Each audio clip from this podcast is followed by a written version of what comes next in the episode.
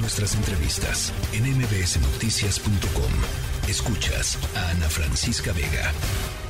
Un tema que poco se ha tratado en, estos, en estos años de administración del presidente López Obrador, pero que es fundamental Em, es la crisis, el bloqueo del Consejo de Salubridad General, que es un órgano fundamental para el sector salud y que ha sido, pues, ¿qué les digo?, prácticamente desmantelado eh, por el gobierno federal en este afán de concentrar el poder, de concentrar las decisiones y también, francamente, pues, de, ahorrarse de ahorrarse una lana, ¿no? Eh, eh, recordemos todo el tema, por ejemplo, de las vacunas, ya ahora el año que entra, perdón, este año que ya que ya arranca, pues no hay presupuesto para vacunas contra COVID-19, lo que hay, hay, y hagámonos, hagámonos bolas, el tema del desabasto de medicamentos, en fin, en, eh, parte de las decisiones de eh, salud en este país, pues se toman no nada más en la Secretaría de Salud y en este caso en la subsecretaría a cargo del doctor Hugo López Gatel,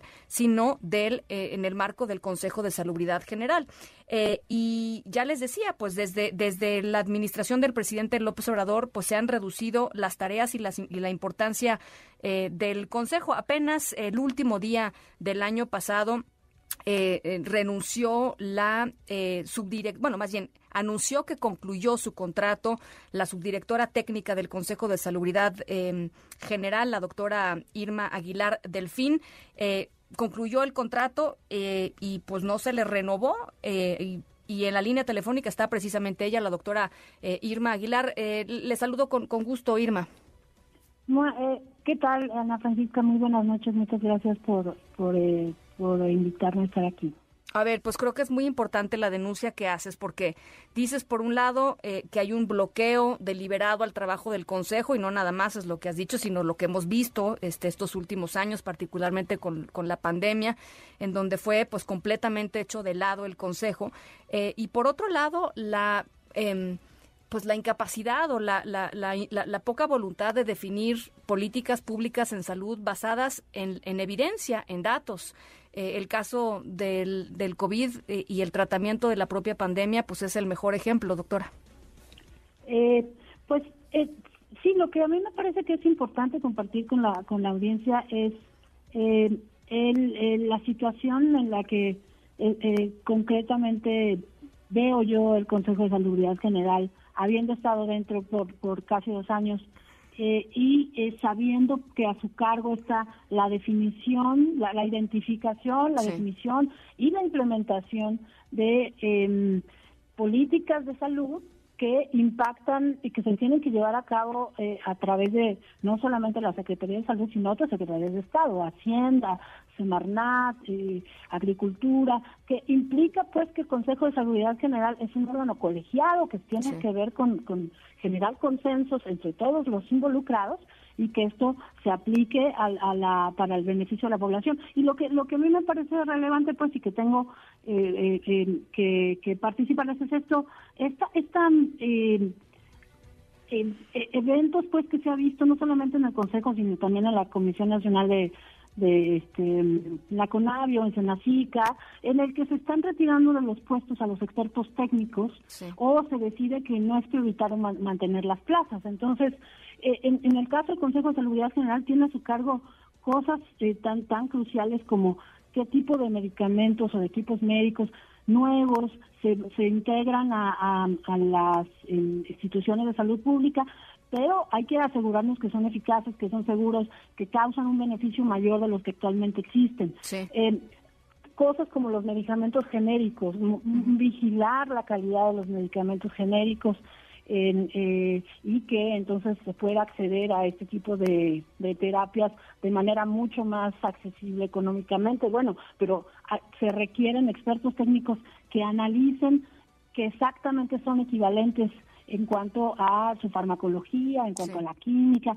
eh, el tipo de cosas, de preguntas cruciales para el país como cuidados paliativos para personas que viven con enfermedades terminales, la definición de políticas obligatorias tiene que estar basada en, gente de muy alta especialidad técnica que puedan revisar las políticas internacionales, la farmacología, lo que tiene que ver con eh, medicamentos controlados. Y entonces, eh, digamos que a, lo que yo eh, que quería referirme y bueno, que me parece que, que es pues preocupante en el país es que es que el Consejo de Seguridad General durante los últimos dos años, la verdad, a diferencia de lo que se, se venía haciendo que era convocar reuniones técnicas para generar consensos con los vocales de las diferentes instituciones públicas, incluyendo la Secretaría de Economía, Agricultura, Comunicaciones, el INSS, el ISTE. el Consejo lo que hace es generar estas reuniones técnicas, eh, convocar a los vocales para determinar sobre distintos, eh, distintos temas. Sí. Eh, y publicar de manera obligatoria los acuerdos que se generen, ¿no? Cosas como, ok, toxicidad por metales pesados, ¿qué vamos a hacer con las amalgamas de mercurio? Ah, no, pues hay que sustituirlas por eso. Entonces, pero estas reuniones que se llevan a cabo, que el Consejo tenía dentro de, su, de sus atribuciones en los últimos dos años este, que, que estuve yo ahí, se redujeron pues a, hubo pues que eh, estábamos no ocurriendo y se empezaron como a desmantelar, a, cambiar los reglamentos, de modo que ahorita no están ocurriendo, hay muchas cosas que están descuidadas, eh, o sea, que, tendrían pues que estar que teniendo una opinión técnica de alto nivel para cumplir compromisos internacionales. Y, a ver, déjame te interrumpo un segundo, eh, doctora. ¿Quién eh, em, supongo que, que, medio sabemos cuál es la respuesta, pero ¿quién está asumiendo todo este poder? Porque cuando no pasan las cosas, los vacíos se llenan, ¿no? Este, y, y cuando, cuando no funcionan estos cuerpos colegiados o cuando los cuerpos colegiados se dejan de lado, alguien está tomando estas decisiones eh, pues, con, con, criterios, no, no sé si buenos o malos, pero por lo menos no transparentes, doctora, ¿no? Pues eh, eh, específicamente, yo lo que lo, lo que podríamos, como tú bien dices, específicamente en el caso de la pandemia de COVID, eh, quien tuvo, quien por, por em, de manera como la Constitución lo establece, quien se supone que es el organismo rector en definir qué, qué ocurre durante pandemias, para eso es que de hecho se, se, crea esta institución del Consejo de Salud General, es el propio CCG y ahí eh, fue muy claro que esa esa rectoría la tomó la subsecretaría de Prevención de la Salud. Eh, bueno, entonces en el caso de COVID es ese ese poder esa, ese poder de decisión que estaba en manos del del Consejo de Salud General como órgano colegiado, ahí sí fue como tomado por la subsecretaría. Parece eh, estas otras cosas que, por ejemplo, son políticas públicas que tengo yo muy claras, que tienen que ver con, con toxicidad, con eh, resistencia antimicrobiana, quien ha en algunos casos tomado ese tipo de, bueno, tratado de tomar esas decisiones en sus manos, en algunos casos ha sido COFEPRIS, pero la verdad es que ellos no tienen la expertise que se requiere, ni la capacidad de convocatoria intersectorial que, que, se requiere también. Este, el, Consejo, por ejemplo, tiene la, el contacto con las academias médicas, con las instituciones este, científicas, las asociaciones científicas, con la industria farmacéutica, por ejemplo. Y eh, aquí lo que sea, lo que ha ocurrido es que hay un vacío, nadie está hablando con ellos, por más que haya Pues es que son el demonio, ¿no? De acuerdo con lo que dice el presidente, con lo que dice el subsecretario, ¿no? Están, lo único que hacen es querer lucrar con la salud de la gente, este querer sacarle lana al gobierno. Esa es la percepción que hay de la industria farmacéutica, eh, doctora.